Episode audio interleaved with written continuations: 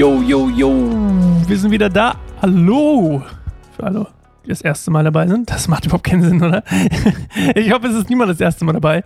Wenn jemand jetzt das erste Mal eingeschaltet hat, bitte direkt ausmachen und direkt zum Anfang springen. Nicht hier anfangen. Das wäre irgendwie ein bisschen komisch. Ähm, deswegen, ich bin Sascha und äh, freue mich, dass ihr wieder dabei seid zu einer neuen Folge Bibelstunde und Goldemond. Wir lesen heute 2. Samuel 5, 1 bis 5.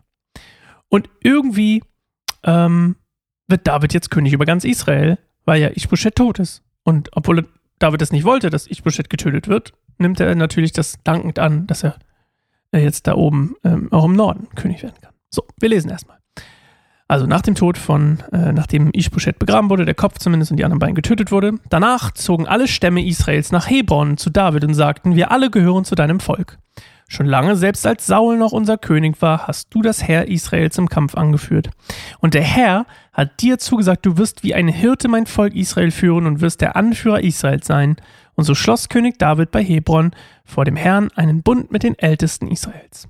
Und sie salbten ihn zum König über Israel. David war 30 Jahre alt, als er König wurde. Er herrschte insgesamt 40 Jahre lang. Sieben Jahre und sechs Monate in Hebron als König über Juda und 33 Jahre in Jerusalem als König über ganz Israel und Juda.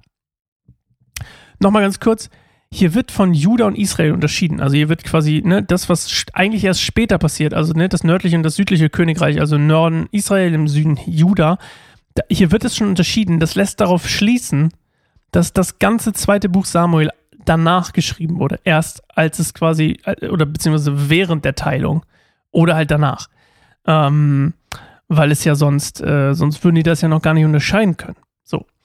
Weil das gab es ja zu dem Zeitpunkt noch nicht. Da, da hat sich zwar angedeutet, aber da gab es es noch nicht. Da war es ein Israel mit verschiedenen Stämmen und verschiedenen Städten und jetzt kommen auf jeden Fall alle Stämme nach Hebron und sagen, ähm, hey David, sei doch unser König. Sei doch unser König.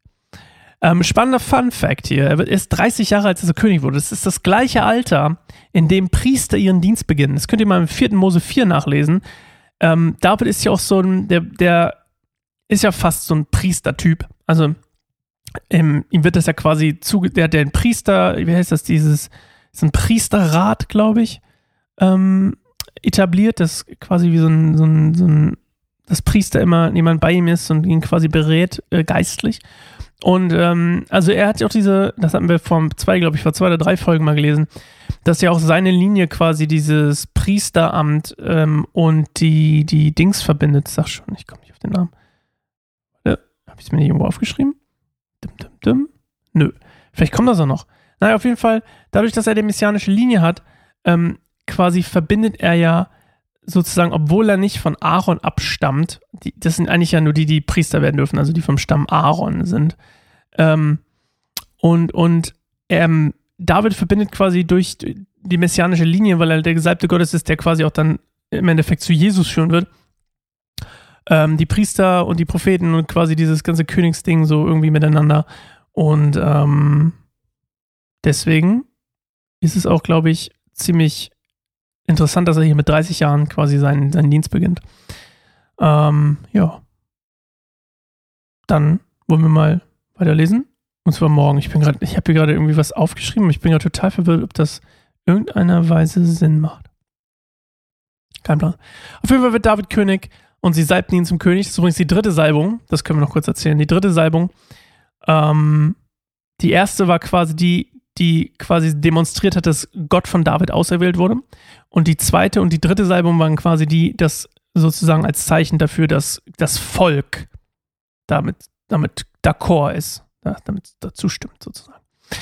Ähm, und das sind diese drei Salbungen, von denen, ähm, die David da erlebt. Also quasi einmal von Gott, dass er König werden wird.